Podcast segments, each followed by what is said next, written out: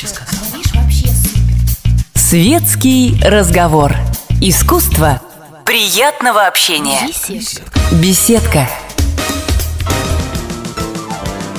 Я и журналист «Комсомольской правды» Александр Милкус. А, Про нашего гостя я даже не знаю, как сказать. А, Раньше э, в сельских клубах или там в дворцах культуры рабочей и молодежи такая встреча называлась «А теперь вы встретитесь с известным артистом советского кино». Так вот, э, человек, который у нас сейчас в студии, в этих энциклопедиях советских называется Альгис Иозасович Орлаускас. Однако в городе Бильбао, где он сейчас живет, у него совсем другое имя. Альгис Пинеда Орлаускас. Альгис Иозович, кто вы на самом деле сейчас? Это сложный вопрос э, и очень простой. Я считаю себя москвичом, человеком э, европейского сознания и крови, потому что у меня отец литовец, мать испанка, наполовину басконка, родился я в Москве, э, воспитывался, образовывался в Москве. Так что я считаю себя русским режиссером, который работает в Европе и в России. В последнее время, как ты знаешь, я уже года два снимаю в России. Вот сейчас привез театральный проект играл на сцене московской, что для меня очень трепетно и, скажем так, символично, потому что я работал очень много в театре в Москве в свое время. Но давайте все-таки напомним э, нашим зрителям, читателям, потому что много лет прошло со времени того, как вы снимались в кино, да? Но вот если кто-то вспомнит или представит себе этого курчавого молодого человека, который сейчас сидит в кресле, так вот, э, Альгис был э, главным артистом, главным персонажем в комедии Гайдая «Спортлото-82», фильме «Юнга Северного флота» и так далее, и так далее, и так далее. Э, Вот сейчас, конечно, уже сложно представить э, такую кучерявую шевелюру, но и такой наивный, красивый взгляд. Вот, э, Альгис, скажите, у вас же, в принципе, все неплохо складывалось в кинокарьере, да? Такой был типаж открытого, симпатичного мальчика. После съемок у Гайда, я думаю, что вас приглашали в другие фильмы. Каким образом, вот, вот все-таки хотелось бы разобраться в вашей вот, э, судьбе или там, пересечении, каким образом вы оказались на режиссерском факультете и стали режиссером-документалистом? Вроде бы, да, молодой человек в самом разгаре там, ну, амбициозных юношеских планов получает карт-бланш от самого Гайдая, да? Там же была еще картина э, с Мариной Шиманской вы снимались, но это мы чуть-чуть попозже вернемся к этому. Ну, это, в общем, э, какие-то судьбоносные встречи, которые в жизни каждого происходят, и, видимо, просто надо чувствовать, насколько это твое, и э, двигаться в этом направлении. Э, У меня с четырех лет как-то кино меня притягивало. Четыре, я помню, как в четыре года я был в детском саду, пришла съемочная группа э, Данелия, и в то время снимался фильм «Путь к причалу». Кла- Замечательный фильм с Андреевым в главной роли. И выбирали э, сына э, пер- персонажа, значит, Андреева. И меня выбрали, меня утвердили на главную роль. Мне было 4 года. У нас хранится как, э, значит, э, реликвия телеграмма, где моего отца, отца вызывают в Новороссийск или Керчь, я уже сейчас не помню, на съемке. Потом неожиданно отменилась эта съемка, роль вырезали. Но это был факт э, биографии, который как-то подтолкнул ряд событий. Меня, так сказать, сфотографировали, включили в картотеку, потом начали приглашать, потом какие-то фильмы детские. И вот в 15 лет Владимир Абрамович Роговой, замечательный режиссер, который снял «Офицеры», и потом Юнгу Северного флота пригласил на главную роль фильм «Юнга Северного флота». И там закрутилось. Мне 16 лет, атмосфера съемок, атмосфера братства. Мы жили на Соловках, Юнге, море, э, торпедные катера, мы учились стрелять. Мне так все это понравилось. Я решил, что каким-то образом я должен работать в кино. И э, в 16 лет я поступал на режиссуру в АВГИК, меня, естественно, не приняли. И я решил, так сказать, временно заняться чем-то близким кино и поступил на актерский факультет Щукинского училища. Закончил его, работал 5 То лет есть в изначально актерство было как бы вторичным, что ли? Да, я, честно говоря, не, не- не мечтал стать актером. У меня э, не было таких амбиций. И, честно говоря, это не в моей, ну что ли, психофизике. Да? Хотя как-то то ли от того, что я максималист и все, то, чем занимаюсь, хочу делать очень хорошо, то ли от того, что какие-то действительно данные есть. Я не считаю себя каким-то очень хорошим актером. Я нормальный, средний киношно-театральный актер. И у меня пошло довольно прилично. Я стал работать в московском ТЮЗе, у меня были главные роли в кино. Вот Гайдай, потом «Берегите женщин», потом «Взятка», потом «Петр Великий», еще какие-то картины. В общем, карьера складывалась довольно успешно и удачно. Но режиссура тянула. Я считаю, что это более мое по, по менталитету, по, по структуре характера. И я все-таки поступил в. ВГИК. Вот все-таки, да? Вот сейчас говорит человек уже умудренный. Это все-таки мое, да? Я, мне, мне сложно представить э, юношу Щукинского, окончившего, окончившего Щукинское училище лет в 20 с чем-то, э, который понимает, что актерство это не его. После того, как он снялся в Гайдае, после того, как его узнают на улицах там, и так далее, там, наверное, девушки пишут письма, как, как, как это обычно было тогда.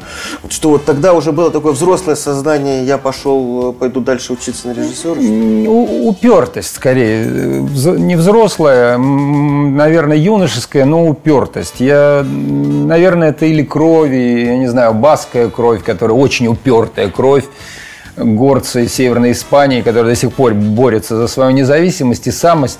Э, Литовцы тоже. Ну, есть какие-то во мне, наверное, гены или корни, когда не совсем понимая, чего это стоит, э, упираешься в какую-то цель. И опять же, максимализм. Я себе поставил даже срок. Я вот меня взяли в ТЮЗ. Ну, вроде бы, очень благополучно, московский театр, можно мечтать только об этом. А я себе поставил срок. Если я за пять лет не поступаю в АВГИК, то я ухожу из театра в никуда. Я ухожу помощником оператора, тележку возить. Ну, мне было не- неважно, кем работать в кино. И так и произошло. Я пять лет проработал в театре, и, наконец-то, я за пять лет поступал три раза. Я не поступил к Рязанову, я не поступил к Челюкину. И, наконец, в 83 году, хотя вот это был пик моей карьеры, в 83 году я снял две картины «Любовью за любовь», главную роль, э, значит, с э, Удовиченко и с Ермольником по Шекспиру, э, в театре тоже на взлете. Но я поступил и ушел. Я ушел из театра, я ушел из, акстё- из актерства и с головой окунулся в документальное кино, которое меня притянуло, увлекло. На следующий год я хотел перевестись на... Думал перевестись на игровое кино, но уже не захотел. Потому что меня, меня очень, ну как бы, я увидел, что это мое по-настоящему. И как ты знаешь, в общем, в документальном кино, когда я закончил в ГИК, у меня карьера или там успех был достаточно высокий, чтобы понять, что, э, что надо двигаться в этом направлении. В параллель были актерские работы, э, две-три картины я еще снял, но это было уже как, ну, как тебе сказать, это дополнительный заработок и э, как бы поддержка формы. А главные усилия я, конечно, направлял на документальное кино, снял диплом, как ты помнишь, очень успешно «Прикосновение» о Александре Васильевиче Суворове и вместе с ним слепоглухой ученый, поэт, замечательный человек, с которым до сих пор мы дружим. Э, Потом был о Белоконе фильм, который ты знаешь, который назвали, может быть, даже ты назвал в одной статье первым полочным фильмом э, перестройки. То есть это был первый запрещенный, снятый эфира, с эфира фильм. Документальный. Документальный прочим, да. фильм. Вот, потом был еще один проект, еще один проект. И потом вот 10 серий, э, когда меня пригласили в Испанию. Это было начало 90-х годов. Ну, ты знаешь, как сложилась дальше судьба. Когда здесь никакой работы не было, ЦСДФ было закрыто, а у меня появилась возможность 2-3 года работать в Испании, а там у меня корни, Да, дом. Испанию где-то. так, так, Да. так, так. Меня понесло. Я понимаю. Режиссер, он сразу, значит, берет быка за рога. Давайте потихонечку двигаться.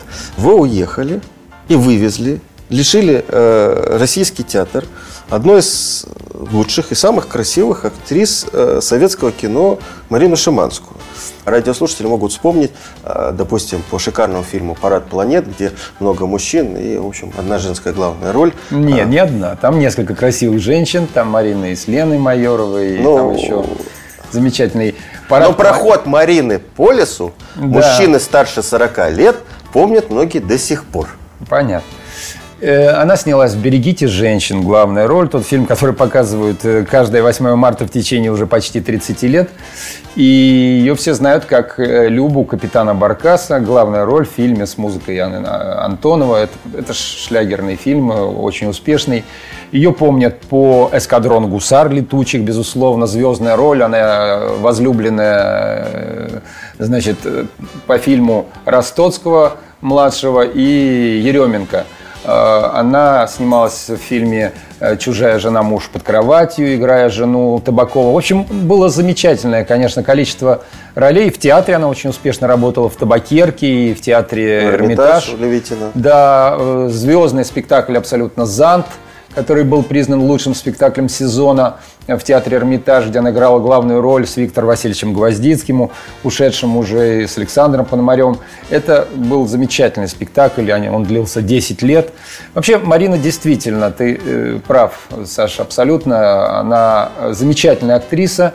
И что мне особенно приятно подчеркнуть, в то время она была самой красивой молодой актрисой советского кино. Она не, сходила с обложек, с календарей. Э, Да, я думаю, что во многих э, общежитиях и солдатских кубриках была вырезана фотография из журнала с Мариной Шиманской. И Да. молодые люди службу несли, глядя на нее. И во многих местах э, значит, заключения. Марина получала очень много писем из мест заключения, где действительно ее фотографии, она дарила свет людям, скажем так. Ну, я думаю, что вот мы напомним, что у нас в эфире сейчас актер-режиссер Альгис Орлаускас. Мы сейчас переходим к истории любви. Э, На самом деле, конечно, я понимаю, скромность, она украшает человека, и ты говоришь, что она там самая красивая актриса была, одна из самых красивых советского кино. Но я, насколько помню, э, когда вы расписались, вас тоже называли самой красивой парой советского кино. И продолжают, И назы- продолжают. продолжают называть. И есть фотографии, которые, в общем, эм, дают, э, значит, это по- понять и сейчас и увидеть. Вот наши свадебные фотографии, какие-то даже интервью совместные. Э, Да, так сложилось, что у меня своя карьера, у нее своя карьера. Мы практически не снимались вместе, только две картины и практически не попадаем вместе в кадр. Но в закулисье, скажем так, в киношном мире, да, действительно, несколько б- было пар таких звонких, э, красивых, и мы, видимо, были одной из них. Как? Как? Что? Как удалось получить Марину Шиманскую на пике ее киношной театральной карьеры? Понимаете, Получить. Такие вещи... Заполучить, Суд- добиться. суд- судьбоносные встречи. Я повторяю, в жизни каждого происходят встречи. И, и с э, любимым делом, и с любимыми людьми, и с любимыми женщинами мы встречаемся не потому, что мы ищем этот момент. Мы как-то это происходит. Вот у нас с Мариной это были кинопробы. Нас э, вызвали с разных концов Москвы в одну точку. Это было 7 июня 1979 года. Ой, а говорят, мужчины по даты не помнят. Я прекрасно помню первый день встречи. Марина всегда забывает. Она помнит день свадьбы, а я помню день встречи. Для меня это более важный момент. Вот. И, э, значит, 30 лет мы уже вместе с Мариной. И в этот день мы приехали в группу студии Горького и познакомились э, перед приходом режиссера за 5 минут до прихода режиссера и разговорились. Она прекрасно выглядела, гораздо моложе своих лет. И я подумал, вот школьницу разводят на плохой сценарий, потому что сценарий мне ужасно не понравился, какая-то, значит, псевдуха патриотическая, э, где-то в Монголии должно было все происходить. И мы по поводу сценария с ней разговаривались и сошли вдруг, ну, знаешь, как бывает, ну, не любовь с первого взгляда, но, по крайней мере, душа в душу и понимание с первого взгляда. И мы оба сошлись на том, что сценарий нам не нравится. Пришел режиссер, мы ему об этом сказали. Он сказал, что, ну, ну тогда нет, он сказал, ну тогда и до свидания. А мы этому оказались рады, потому что могли пообщаться, пойти в кафе. И я, значит, э, хвост распушил, конечно, э, перед блондинкой шикарной, абсолютно молодой, красивой, талантливой. Э, Пытался ее пригласить в этом буфете. Как потом оказалось, у меня не было денег с собой, она меня в результате сама пригласила. И до сих пор, значит, вот приглашает. И это что, это вот э, сразу же какие-то чувства были? Или Было, было взаимное притяжение и совпадение очень... с- нам с Мариной всегда очень, очень ну, комфортно общаться. Мы люди э, очень близких вкусов, понимания искусства, понимания педагогики, понимания целей. И, всегда было, и продолжаем, в общем, я думаю, это главное приобретение, что мы нашли главное друг друге, это понимающего и собеседника, с которым всегда хочется говорить на любую тему. И это нас держит, э, как вы сами можете представить, за 30 лет в супружеской жизни может быть все, что угодно.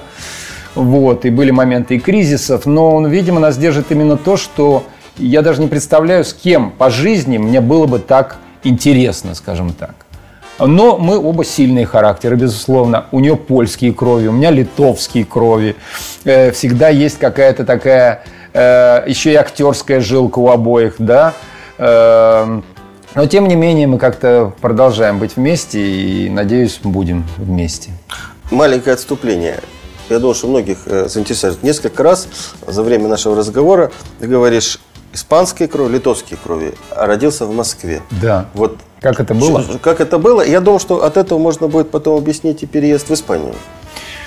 Ну, как это было? Советский Союз, тот, кто знает и помнит, это была страна, где э, национализм не приветствовался и как бы отсутствовал. В лю- в любом случае был ползучий национализм, он существовал в каких-то таких темных закоулках сознания и в переулках каких-то э, мог возникнуть, но вот в нашем классе было, ну, я не знаю, ну, ну 10 национальностей, что ли, да, и никто толком не знал. Никто татарин, никто еврей, никто калмык, никто литовец. Ну, фамилии разные, да, но было ощущение все-таки единства и того, что мы все советские люди.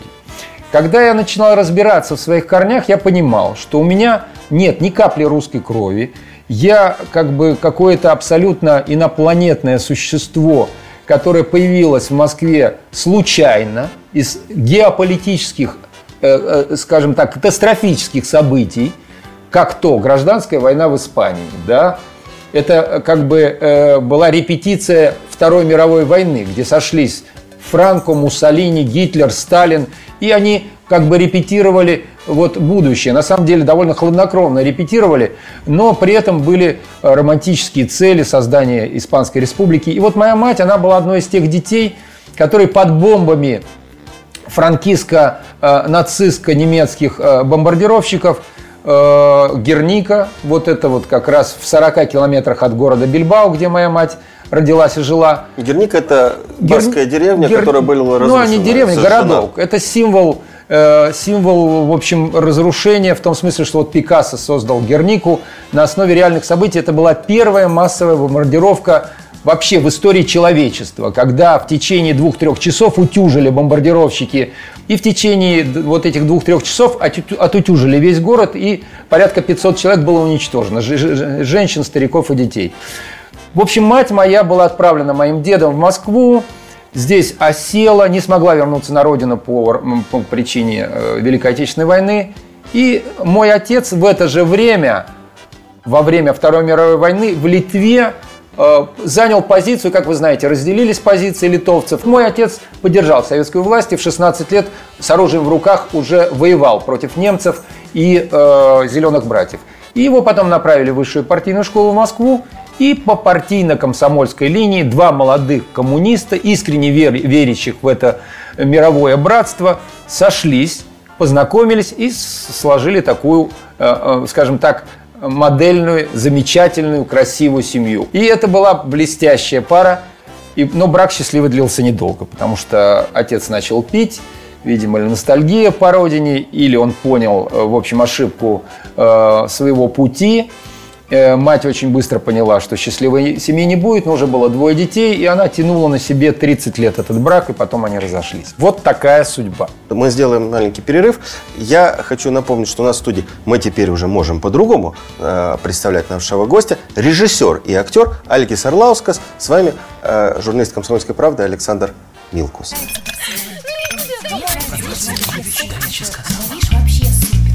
Светский разговор. Искусство приятного общения. Беседка. Беседка.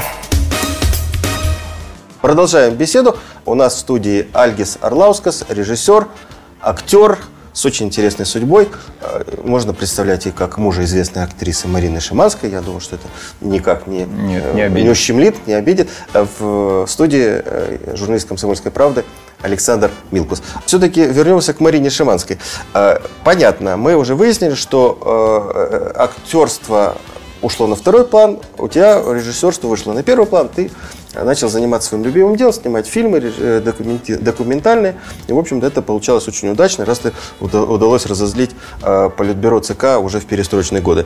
Но вот Марина, звезда московских театров, перебой, на перебой приглашение в кино. Как удалось ее увезти в Испанию и почему вы уехали? Ну, я продолжаю быть э, виноватым во всем, как всегда. Мужчины в семьях, в семьях всегда виноваты. Эм, я в долгу перед российским кино и российской театральной культурой, потому что действительно, э, в общем, осуществил э, вот это невероятное, так сказать, э, событие, что на взлете молодая актриса, которая могла бы продолжить свою э, карьеру. И в настоящий момент я не сомневаюсь ни секунды, она была бы э, в абсолютно гламурной первой линии э, медийных лиц. Она оказалась в Испании и практически начала с нуля. Тем не менее, в свое оправдание хочу сказать две вещи. Первое, что инициатива отъезда была Маринина. В определенный момент когда, ну, можно сказать, танки были на улицах, и все этот период прекрасно помнят. И состояние ощущения катастрофы и приближающейся или гражданской войны, или чрезвычайного человеческого и политического кризиса было у всех э, на душе. 90-91 год Марина сказала, надо что-то делать. У нас двое детей, давай, вот у тебя дом, в, э, стоит пустой дом моего деда в Бильбао, у тебя есть возможность там работать, почему бы не попробовать? Это прозвучало То есть, в устах в моей жены. У нее вот редкий случай, когда актерство отошло, отошло на второй план, и материнство, забота о детях вышли Безусловно. На Она совершенно сознательно делала ставку на семью и на поддержание детей, и на пробу другого пути.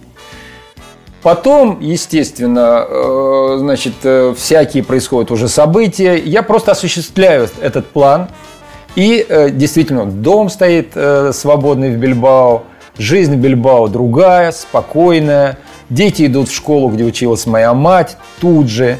Бесплатное медицинское обслуживание, подъемные деньги от правительства, потому что я возвращаюсь не как иммигрант, я возвращаюсь как репатриант, как сын э, политической мигрантки. И меня поддерживает баское правительство подъемными деньгами – у меня с баским телевидением хорошие отношения, мне дают проект на два года, а здесь нет работы у меня, кризис э, в театрах, вы помните, и в кино тоже были 5-6 лет, когда... 92 92 93 94 95 год. Многие люди меняют профессию, многие люди спиваются, кого-то убивают, наших близких друзей, которых мы знали лично. Игорь Тальков, с которым я проработал в проекте Риты Тереховой, жил в одной комнате несколько лет. Э, Листьев Влад. Это люди, которых мы знаем. Э, кончают собой ближайшие люди Марины Шиманской, просто ближайшие. Мари... Нефедов Игорь, э, Лена Майорова. Это был период, когда надо было решать. Или ты рискуешь, так сказать, судьбой, жизнью и пробиваешься, как многие пробились, или занимаешься семьей и живешь в каких-то других условиях и не рискуешь вот всем этим. Ну, мы сделали вот ставку на это, но в, в оправдание хочу сказать не только это. Марина довольно быстро выучила язык и буквально через пять лет начала там работать. Как педагог прежде всего и как актриса. Она снимается там и продолжает сниматься. У нас школа, о которой мы можем поговорить немножко. В настоящий момент мы привезли спектакль, сделанный с нашими студентами в Бильбао, на престижный московский фестиваль международный. То есть у нас там проект школы, ученики, дело, в которой Марина вложила душу и прекрасно себя чувствует как педагог. Она замечательный педагог, режиссер-педагог, которая поставила всего Чехова, Булгакова, Толстого с испанскими студентами, и она купается и получает от этого настоящий кайф. То есть, в принципе, я могу сказать, что, э, ну, и еще в оправдании могу сказать, что 4 года назад я начал снимать в России, и одну из главных ролей у меня сыграла Марина в фильме «Победитель». Сейчас я, я снял второй проект, который Э, в августе прошлого года была премьера на Первом канале российского телевидения. Одна из ролей была у Марины. Это фильм «Патрия», про судьбу одной испанской разведчицы, где есть линия о жизни Троцкого, и Марина сыграла Наталью Седову, Седову, жену Троцкого.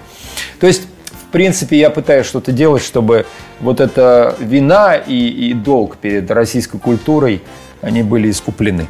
Тогда подробнее на самом деле, вот сначала были проекты э, киношные, да, в Испании. Потом, что вы снимаете сейчас, э, что вы делаете? И э, это первое участие, вот, я так понял, что есть школа актерская в Бильбао. Да. Бильбао – это столица э, Страны Басков. Страны Ну, Басков, Она да? столица Там, в общем-то, экономическая, как я понимаю, туристическая. На самом туристическая. деле официально политическая это Витория город. Но Бильбао это самый крупный город страны Басков. Порт второй по значению в Испании. Это север Испании. Баски, они на севере Франции и на севере Испании. Семь провинций. Их всего полтора миллиона, но Ну, каких? но каких, да. И можно сказать, что, ну, во-первых, самый выш- лучший уровень жизни. Э, Если вот Москва гордится тем, в кавычках гордится, что она самый дорогой сейчас город в мире по квадратному метру, например, жилья, то второй в мире – это Сан-Себастьян. Сан-Себастьян – это второй баскский город по значению.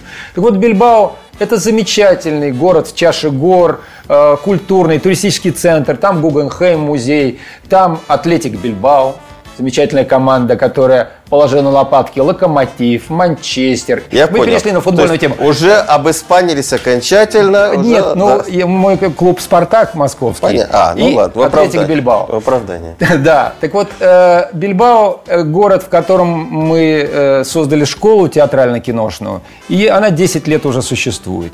И проекты театральной школы по Испании мы возили, и они получали призы. И вот сейчас вот мы выходим на международный уровень. Сейчас мы в Москве со спектаклем «Лорки», когда пройдет 5 лет, он прошел на Страстном бульваре в театре СТД, э, значит, 22 числа. И в ноябре мы везем его в Саратов на фестиваль памяти Олега Янковского.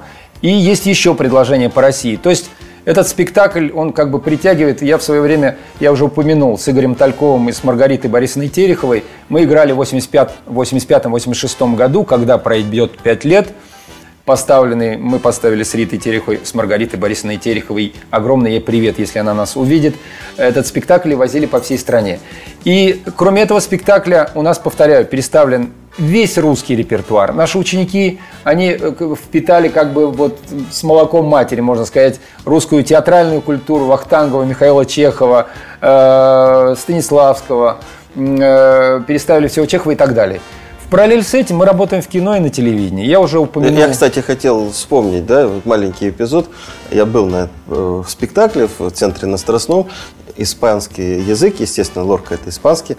Поэтому в окончании, после, э, в конце пресс-конференции актеры, ребята молодые, э, стали рядом, обнялись за плечи, но чтобы понимали, что они не испанцы, и спели песню на эускар, на баском языке. На баском языке.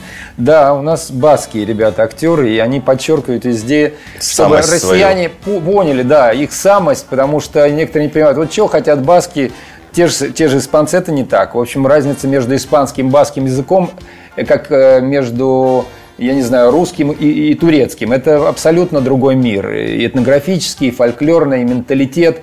Они, баски, это феномен вообще. И баский язык это, это, это преиндоевропейский язык. Это один из самых древнейших в Европе языков. Как армянский, как иврит и, и как баски, баский язык. Вообще, приезжайте в Бильбао. Приезжайте, найдите школу анима, эскола.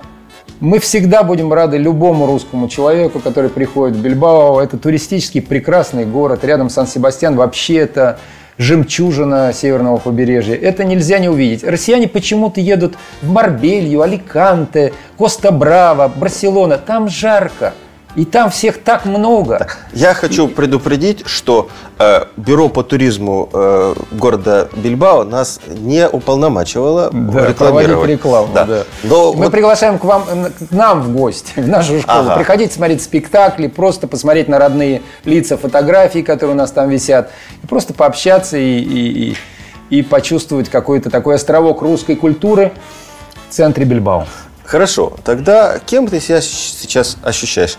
Русским режиссером, русским актером, испанским режиссером, испанским или все-таки деятелем культуры страны Басков?